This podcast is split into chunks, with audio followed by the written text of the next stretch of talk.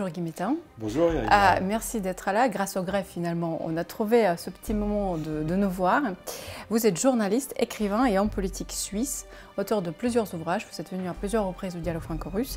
Et euh, l'ouvrage qui, euh, qui, est devenu assez populaire en, Russie et en France, et je pense qu'il est traduit en plusieurs langues, c'est Russie-Occident, une guerre de mille ans, la russophobie de Charlemagne à la crise ukrainienne.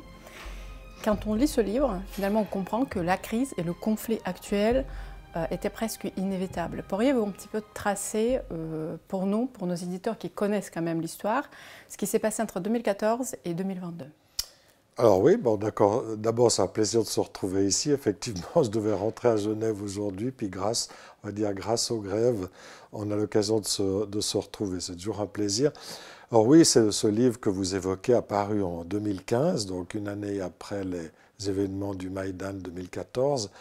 Et normalement, il devrait reparaître, il a épuisé en français, il devrait reparaître avec mon éditeur. On est en train justement de préparer une nouvelle édition et j'espère qu'elle sera prête dans les semaines, les semaines qui viennent. Voilà, alors effectivement, qu'est-ce qui s'est passé en 8 ans, maintenant, bientôt, bientôt 9 ans? Euh, bah, Beaucoup de choses la russophobie que j'avais effectivement, l'histoire de la russophobie que j'avais évoquée dans ce livre bah, s'est poursuivie, elle a même augmenté. Euh, si vous vous souvenez, il y a eu toutes les histoires concernant par exemple l'affaire Skripal, euh, complètement montée par les services britanniques pour euh, au fond accuser la Russie d'avoir empoisonné ou tenté d'empoisonner Sergei Skripal alors que ce monsieur est toujours en pleine forme euh, et sa fille également. Enfin, tout le monde vit très bien, mais pendant une année, on a dû subir cette, cette affaire Skripal. Il y a eu évidemment le Russiagate aux États-Unis. Euh, dès que Trump, avant même l'élection de Trump, mais pendant la campagne électorale et après la campagne électorale et durant tout le mandat de Trump, eh bien, on a monté euh, cette affaire suivant laquelle, ce Russiagate suivant laquelle la Russie aurait influencé les élections américaines de 2016, que Trump aurait euh, été en collusion avec Poutine, enfin, aurait été un otage du, FSB de Poutine, enfin bref, affaire dont on s'est aperçu qu'elle était complètement fabriquée puisque deux procureurs spéciaux ont été nommés, euh, le rapport Muller, le, rapport, euh, le deuxième rapport du deuxième procureur qui a paru, qui a été euh, début 2021, publié 2021, ces deux rapports de ces deux procureurs ont montré, noir sur blanc, que cette affaire était une fabrication et que s'il y a eu quelques, quelques postes euh, d'origine russe ou de Saint-Pétersbourg pendant la campagne électorale, c'était en quantité infinitésimale, et ça n'avait eu strictement aucune influence sur la campagne. Il y a un rapport de la Fletcher School qui vient d'être publié il y a quelques semaines qui montre à nouveau que cette affaire était montée de toutes pièces. Donc on voit que loin de s'estomper, ce délire russophobe que je dénonçais dans ce livre il y a déjà sept ans n'a fait que s'amplifier. Et les événements qui se passent maintenant en Ukraine sont un peu l'illustration de cela, en ce sens que cette guerre, puisqu'ici on l'appelle comme ça, ou cette opération militaire spéciale, au fond, a été provoquée. Euh, si vous regardez le narratif américain, le narratif atlantiste, c'est unprovoked euh, war une, guerre non provoquée, c'est-à-dire sans cause, au fond. C'est ça que ça veut dire en anglais. Alors qu'en réalité, tout a été fait pour qu'elle éclate. Lorsque la Russie, pendant l'année 2021, a essayé de euh, lancer des, des, négociations, il y a eu cette rencontre à Genève avec le président Blinken, ah, pardon, avec le président Biden euh, au mois de juin 2021. Il y a eu plusieurs négociations pendant toute l'année. Le 12 janvier 2022, euh, donc il y a encore une réunion à Genève entre M. Blinken et M. Lavrov.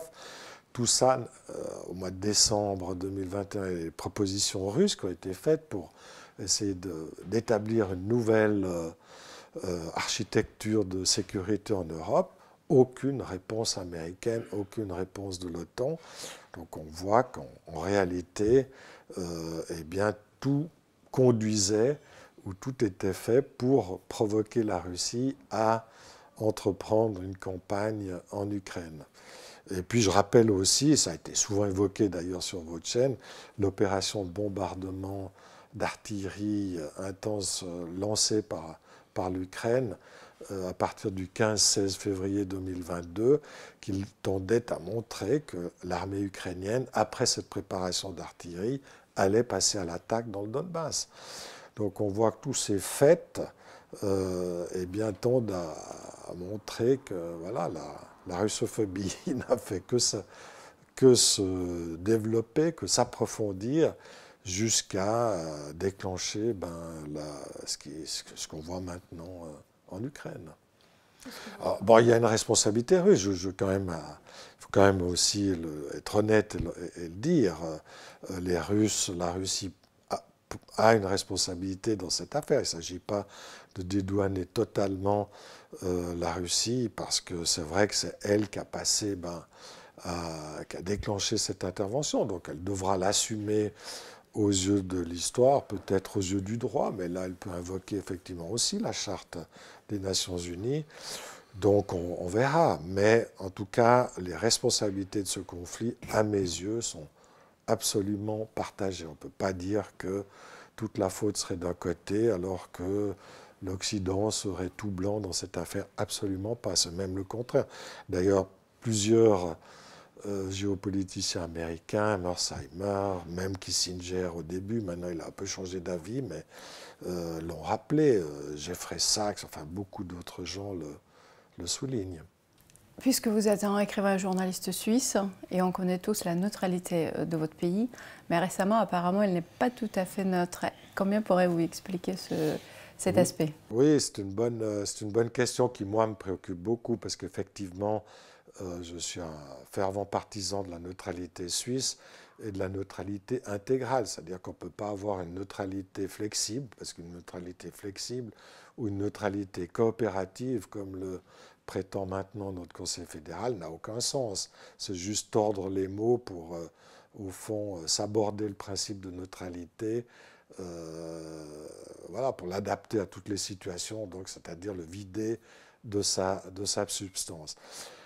Alors, effectivement, c'est tout à fait déplorable euh, ce qui s'est passé. D'ailleurs, la Russie, mais pas seulement la Russie, d'autres pays sont inquiétés de cet euh, abandon en race campagne, sous pression américaine naturellement et sous pression européenne.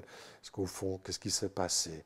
C'est que les banques c'est que les, États-Unis ont fait pression sur les banques suisses, parce que les banques suisses travaillent en dollars, et que si la Suisse n'adoptait pas les sanctions, les banques suisses pouvaient, devenir, pouvaient se faire condamner, d'abord sanctionner, et condamner à de fortes amendes parce qu'elles elles auraient continué à travailler en dollars, et que donc tout, tout ce qui, toutes les transactions qui ont lieu en dollars sont sujettes ou soumises à des sanctions américaines et à des amendes, comme par exemple l'a euh, éprouvé la banque BNP Paribas il y, a, quelques années. Donc les Suisses ont craqué à cause de ça. Voilà, donc c'était des pressions, à mon avis, totalement injustifiées, pour ne pas dire plus. Mais malheureusement, alors que la Suisse pouvait invoquer l'histoire, elle pouvait invoquer à la fois sa constitution, à la fois l'histoire, pour résister à ces pressions en 2014, elle avait parfaitement euh, su jouer avec, euh, avec les premières sanctions qui avaient été prises à l'époque en disant nous, nous sommes neutres, on respecte la neutralité, mais on va prendre des mesures pour qu'on ne contourne pas les sanctions via notre pays. Bon, c'était déjà une, on va dire une explication un tout petit peu euh, juridique ou jésuitique, si on veut, mais qui avait sa logique, tandis que là, ça n'a plus rien. Et on voit que la Suisse est entrée dans un jeu très dangereux parce que au forum de Davos, qui a eu lieu, qui a lieu ces jours, et il y a deux jours, qu'a fait le président euh, Zelensky Il est revenu à la charge. Le secrétaire général de l'OTAN, M. Euh, Stoltenberg, qu'est-ce qu'il a fait? Il a exigé que la Suisse livre du matériel militaire, les fameux obus vendus à l'Allemagne et que les Allemands cherchent à, à, donner aux Ukrainiens. Ce serait une violation expresse de la neutralité. Le Conseil fédéral a toujours dit qu'il refuserait de vendre des armes, parce que ça, c'est une violation euh, effective. Et j'espère que la Suisse résistera, Euh, j'espère que le Conseil fédéral tiendra sa parole. J'ai des doutes parce qu'on a vu qu'il était, était, lâche, au fond, qu'il cédait aux pressions. J'espère que là, il résistera. Sinon, ça risque de faire un grand débat national au sein de, au sein de la Suisse.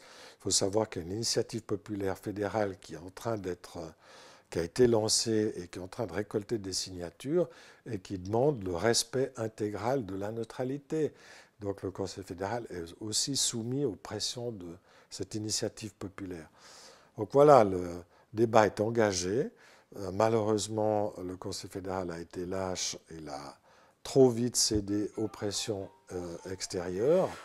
Mais euh, maintenant, on espère qu'on pourra quand même reconstruire préserver ce qui peut être préservé, peut-être restaurer cette neutralité, notamment à la faveur de cette initiative populaire. Encore juste un dernier point pour terminer. Il y a eu trois sondages qui ont été faits depuis le mois de mars euh, sur la neutralité suisse et on voit que l'évolution du peuple suisse est favorable. Euh, début mars, donc dix jours après le déclenchement des opérations en Ukraine, la, proportion était de 50-50. 50 des, Suisses qui étaient en faveur des sanctions, c'est-à-dire pour un abandon de la neutralité, et 50 qui étaient opposés. Et maintenant, cette majorité monte à 64%. Donc on a pratiquement deux tiers des Suisses qui sont opposés à la prise des sanctions contre la Russie et favorables à une neutralité stricte, ce qui est un bon, à mon avis, un bon résultat. On espère que ça durera, mais voilà, c'est une bonne en tout cas une indication positive. Puisque vous parlez du forum de Davos, justement, Ursula von der Leyen a dit que les séries de mesures restrictives de l'Union européenne imposées à la Russie affaibliront l'économie du pays dans les années à venir. L'économie russe va plonger dans une récession. Sachant que euh, tombe justement, euh, les derniers résultats tombent, la Russie a doublé son excédent courant fin novembre à 225,7 milliards de dollars depuis le début de l'année 2022. Mhm. Euh, également, euh, donc vous, j'ai vu sur les réseaux que vous mhm. venez de rentrer de Russie, vous êtes allé il y a quelques, quelques temps. quelle est votre impression en ce qui concerne les sanctions? Comment vit le pays? Est-ce que vous pensez justement de ces mesures prises par l'Union européenne? Bon, ben, j'en pense pas grand bien. Donc, des mesures prises par l'Union européenne et les États-Unis, comme vous pouvez l'imaginer, alors, effectivement, je me suis rendu en Russie juste avant Noël, donc à un mois maintenant. J'étais en, Sibérie, à Novosibirsk et à Moscou, rencontré quand même pas mal de gens. Euh, bah, la Russie vit très bien. Évidemment que les sanctions bah, n'aident pas, ça c'est sûr, euh, mais elle vit très bien. Euh, je comparais les villes, les villes russes avant les fêtes de Noël euh, qui étaient pleines de lumière, avec plein de décorations de Noël, des vitrines euh, pleines, voilà, tout illuminé, alors que dans nos villes, en tout cas en Suisse, à cause des restrictions énergétiques et d'électricité, pour mesure d'économie, il n'y avait aucune décoration, vitrine triste à mourir, aucune illumination en ville. Donc, juste petit, petit euh, exemple pour montrer qu'en Russie, bah, tout, tout va bien, pour le moment. Alors après, on ne peut pas effectivement, peut-être les sanctions, les sanctions probablement auront un effet. Elles, en ont, hein. puisqu'on a établi, je crois que les chiffres sont sortis la semaine dernière, qu'au fond, la récession en Russie euh, était de 2%. C'était moins 2% le taux de croissance, donc légèrement négatif, mais c'est moins que euh, ce qu'on ce qu'on a observé en Russie et dans le reste des pays européens pendant la crise du Covid, la première année de crise du Covid. Et que je sache, tous les pays européens se portent bien maintenant, donc ce n'est pas moins 2% de, on va dire, décroissance, qui, de récession qui va affecter la vie des Russes, euh, qui va la pénaliser gravement.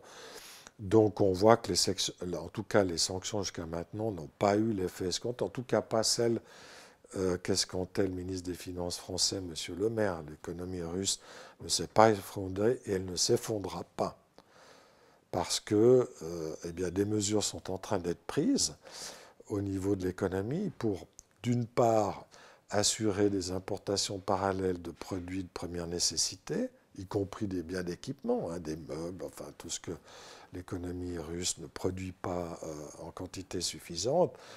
Euh, mais l'économie russe ne s'effondrera pas.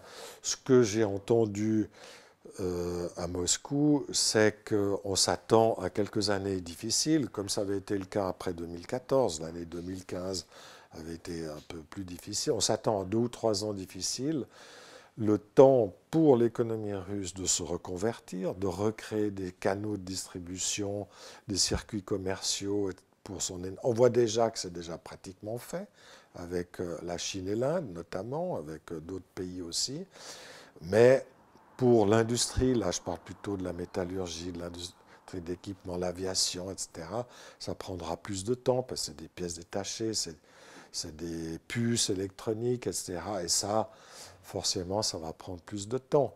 Mais euh, ceux qui tableraient sur un effondrement de l'économie russe dans les années qui viennent, à mon avis, se trompent lourdement.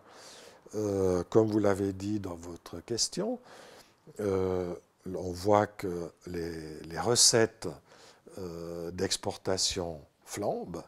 Euh, les résultats n'ont pratiquement jamais été aussi bons euh, l'année en 2022 que pendant les années précédentes. Et puis on constate aussi que, par exemple, en matière, il y a certains secteurs qui booment, l'agriculture, tout l'agroalimentaire, et ça, c'est grâce aux sanctions. C'est grâce aux sanctions qui ont été prises en 2014 que le secteur agricole a bondi, s'est beaucoup développé. Et par exemple, que la Russie est devenue le premier producteur mondial de blé et d'huile, de tournesol, enfin, etc. Euh, parce que, hélas, à mon avis, c'était une faiblesse de la Russie, de l'économie russe, jusqu'à maintenant, ces dernières décennies, ou en tout cas ces dernières 15 ans, à mon avis, la Russie s'est trop reposée, elle a été paresseuse, disons-le, s'est trop reposée sur la rente pétrolière et gazière et a insuffisant. Elle a investi, mais elle aurait pu faire beaucoup plus en investissant dans la production, c'est-à-dire dans l'industrie, euh, dans l'industrie, dans la fabrication elle-même, le, hard, et non pas simplement euh, les services. Donc là, ben, ça va maintenant l'obliger à réinvestir euh, ses recettes dans la production. Donc ça va aussi redévelopper l'industrie, recréer une base industrielle ou là, lui donner une dimension supplémentaire. L'agriculture, on, en a parlé aussi. Puis un autre effet positif de ces sanctions, ben, c'est sur les oligarques.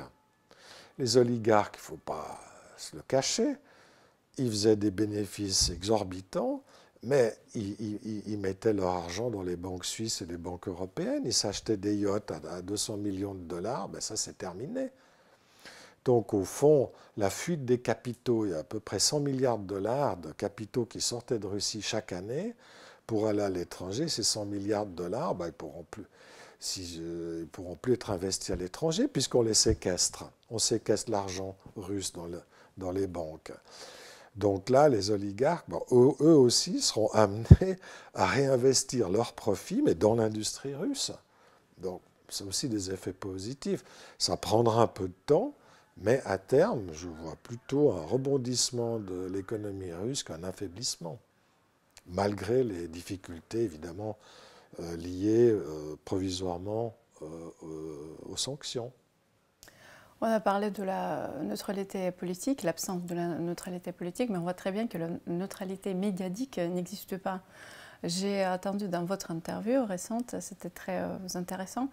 Euh, vous avez des amis en Russie, euh, journalistes, qui ont dit par rapport aux Européens la différence entre la propagande russe et la propagande européenne, que nous, on ne croit pas à notre propagande, tandis que les Européens croient vraiment. comment vous pouvez expliquer cette hystérie médiatique? Oui, alors voilà, effectivement, c'est une bonne remarque de les citer comme ça. C'est un peu une anecdote dans une discussion que j'avais effectivement avec une de mes amies qui est active à Moscou dans le secteur de la communication et, tout ça. Puis elle faisait cette remarque comme ça, un peu en, rigolant, enfin un peu à la légère, mais, mais, qui à mon avis est très juste. C'est qu'effectivement, euh, eh bien, les, Russes sont, on va dire, habitués en tout cas ceux qui ont un certain âge, euh, ben, la propagande d'État, et notamment euh, celle qui avait lieu pendant l'Union soviétique, et, puis se méfient un peu d'instinct de, ce qu'on leur dit, parce qu'ils ils sont habitués à faire la part des, choses, c'est-à-dire qu'ils regardent, ils écoutent, Euh, ils s'informent naturellement avec les sur les chaînes télévision et tout ça, mais en même temps, ils ont toujours une petite distance par devers eux parce qu'ils sont habitués. Tandis qu'ici, chez nous, je parle en Europe, on n'a pas cette distance. On n'est pas habitué à la voir.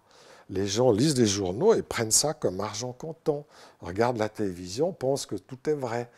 Et, parce qu'on n'a pas appris euh, justement euh, ce réflexe de...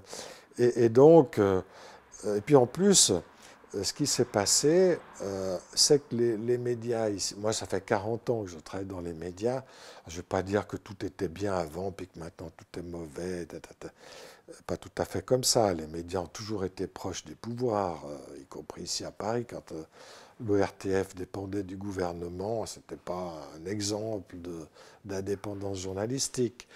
Mais ce qu'on peut dire, c'est que ces dernières années, cette dépendance est plutôt aggravée en France, puisqu'on est à Paris, quand on constate que tous les journaux, tous les magazines dépendent des subventions publiques pour être distribués, et ça chiffre par centaines de milliers d'euros et par millions d'euros, eh cette indépendance est pratiquement terminée. Et ça, c'est aussi des facteurs que le public ignore souvent. Ce qu'on ignore aussi, c'est que tous les, les gouvernements sont dotés d'institutions, d'organismes, pas d'organismes, pour, soi-disant, contrer les fake news, qui sont des organismes de pure propagande, de construction de narratifs. Les Britanniques sont passés maîtres dans cette... Euh, il y, a des milliers et des milliers de personnes, notamment en Grande-Bretagne, dans ce GHCQ, qui font que de travailler au narratif, pour construire un narratif pro-impérial, pro-atlantiste, anti-chinois, anti-russe, anti, euh, tout ce qui conteste au fond l'hégémonie occidentale. Et ça, des, ça fonctionne. Euh, par exemple, ce site Bellingcat, qui est abondamment cité par la presse comme si c'était un site indépendant et neutre. Absolument pas. C'est une émanation des services de renseignement britanniques, directement. On ne le dit jamais. Donc, cette fabrication du narratif que Chomsky avait bien euh, expliqué dans, la, fabrique, euh, dans son livre qui s'appelle La fabrique du consentement, travaille à plein régime avec des opinions publiques qui n'ont pas encore pris conscience qu'elles étaient justement des victimes de cette euh, fabrique du, consentement. Donc, ça prendra du temps, c'est pour ça que c'est très important que une parole libre puisse subsister et cette parole, même en étant très minoritaire, on voit qu'elle est censurée, qu'on cherche à la censurer. Ce qui est quand même le comble dans des pays comme, la France ou la Suisse, qui se prétendent être à l'avant-garde de la défense de la liberté d'expression et des droits humains. On censure sous prétexte de lutter contre des fake news, donc des prétextes absolument fallacieux, on pratique une censure. C'est une régression absolument inouïe. Mais je pense que c'est important parce que peu à peu, vous savez, une petite lumière dans un tunnel éclaire tout, donc il faut continuer à maintenir le combat. La propagande, c'est toujours l'affaire des autres. Absolument, absolument. Voilà la propagande qui est dans l'œil de l'autre, jamais la nôtre. Euh, voilà. Avec ce conflit en Ukraine, on a l'impression d'arriver au point de non-retour. Euh, il n'y a pas de négociation de la paix. On, a l'impression que personne cherche la paix. Mhm. Euh, j'ai cru comprendre qu'aujourd'hui, Zelensky, euh, au Davos, a dit que de toute façon, je ne pense pas négocier avec la Russie parce que je ne suis pas sûr que le président Poutine soit en vie. Mhm. Bon, après, ça, il faut faire cette, également cette, cette citation du président ukrainien. Toujours est-il, la paix toujours pas là. L'échec diplomatique est évident. Mhm. Qu'est-ce qu'on peut faire pour arriver à la paix? Oui, euh, grande question. Bon, moi, je suis, assez pessimiste hein, sur, les possibilités de paix. Pourquoi? Parce que on l'a vu au mois de mars, quand il y a eu des négociations de paix qui ont été menées d'abord à Minsk et ensuite en, Turquie. On a vu que les Occidentaux ne voulaient pas de paix, puisqu'on a fait échouer cette paix. Boris Johnson qui s'est précipité à Kiev début avril pour aller dire à Zelensky qu'il ne voulait absolument pas de paix. Donc voilà. Euh, et puis après, il y a eu cette affaire Boucha qui était, qui était une tragédie, mais enfin qui était aussi une mise en scène pour essayer de faire échouer la paix parce que ça consistait au fond à, tellement diaboliser la Russie que, sous-entendu, on ne peut pas négocier avec euh, un régime qui commet des tels crimes de guerre. Mais voilà, donc on connaît aussi, sait aussi pourquoi cette opération a eu, je ne dis pas qu'il n'y a pas eu de mort à bout de chasse, pas ça du tout, mais disons, constate qu'il y a quand même eu une opération médiatique qui, est arrivée au même moment, donc pour faire échouer ces négociations, qui étaient près d'aboutir. Et euh, depuis avril, bah, la situation a empiré, parce que la déclaration de M. Austin, le, secrétaire d'État américain à la Défense, à Rammstein, au mois d'avril, consistait à dire que maintenant l'enjeu de cette guerre, c'était d'affaiblir la Russie jusqu'à ce qu'elle puisse se relever, ses propres paroles, avec toutes ces livraisons d'armes et d'aide à l'Ukraine qui se chiffrent par dizaines de milliards de dollars eh bien, on voit que l'Occident est prêt à aller jusqu'au bout et ne veut pas faire la paix. Et côté russe, ben, c'est le même processus. Du moment que euh, maintenant il y a beaucoup il y a eu des morts, que l'armée est mobilisée, qu'on ne peut pas non plus arrêter parce que on l'a vu aussi avec les territoires qui avaient été reconquis par l'armée ukrainienne, où on assiste à une épuration ethnique euh, des personnes qui sont soupçonnées de sympathie avec euh, la Russie ou qui ont le malheur de parler russe. Donc ces gens-là, si on leur, même si on, leur, faisait une paix, qu'on leur laissait le territoire, massacrerait les survivants. Donc ils l'ont fait jusqu'à maintenant et continueront à le faire, même si la presse occidentale nie ces, ces crimes de guerre, évidemment. Donc on voit que du côté russe, on ne peut pas non plus reculer. Donc sur le plan militaire, ben, ça va continuer, euh, parce que alors il y a deux solutions. Ou la Russie gagne, est à Kiev, et puis dans ce cas les Ukrainiens ont perdu, ben voilà. Ou les Ukrainiens gagnent, et puis comme certains l'ont dit, veulent aller jusqu'à Moscou, mais on voit bien que ces deux hypothèses ne sont pas évidentes. Donc je pense plutôt à une attrition de progrès sur le terrain de part et d'autre. Et, les combats se termineront quand les deux camps seront fatigués, un peu comme en Corée, la guerre de Corée. Ça a duré trois ans, puis finalement, on a fait une ligne de démarcation, on a arrêté les combats, on a bloqué là, euh, sans rien résoudre, puisque la Corée est toujours divisée, qu'il n'y a pas eu de... Il y a eu un armistice, un arrêt, mais c'est tout. Moi, je pense que c'est ce à quoi je m'attends, à moins je dis qu'il y a une percée sur le front. Et du point de vue alors de, des opérations non militaires, je pense que le conflit va durer. Je pense que même si les opérations militaires s'arrêtent, il n'y aura pas de paix. Les sanctions ne seront pas levées et ça se poursuivra. Pourquoi? Parce que l'Occident est lancé dans une guerre absolument euh, existentielle pour lui contre pas seulement la Russie, mais aussi la Chine. Donc la Russie et la Chine, ça va continuer tant que l'Occident n'acceptera pas de mettre fin à sa volonté d'hégémonie sur le reste du monde, de vouloir dominer le reste du monde, eh bien ce conflit continuera. Ces conflits continueront. Le jour où il y aura de nouvelles autorités politiques, euh, ce ne sera pas M. Biden, ce sera quelqu'un d'autre, qui seront prêts à accepter un monde davantage diversifié, davantage multipolaire, là, on aura des chances de paix. Tant que ce n'est pas le cas, ça continuera. Merci beaucoup Guy J'espère que la prochaine fois, quand on se verra, on va parler de ce monde multipolaire, post-guerre euh, et paisible. Merci, merci beaucoup. Chers amis, chers auditeurs, merci de nous suivre, merci d'être avec nous tous les jours. Vous êtes nombreux à nous demander quand on va reprendre nos conférences. On va le faire, mais sans vous, c'est impossible. À partir de cette année, il est devenu beaucoup plus difficile pour nous de pouvoir se réunir à Paris puisqu'on n'a plus de locaux. Les locaux que vous connaissez très très bien. Pour le faire, j'ai besoin de votre aide. Vous savez comment, comment m'aider. Vous pouvez aller sur le site du dialogue.corus.com, trouver euh, toutes, euh, toutes, nos coordonnées. Euh, vous pouvez relayer massivement nos vidéos également pour faire connaître auprès de tout le monde ce qu'on fait parce qu'on croit en dialogue et on croit en dialogue entre la Russie et la France. Merci.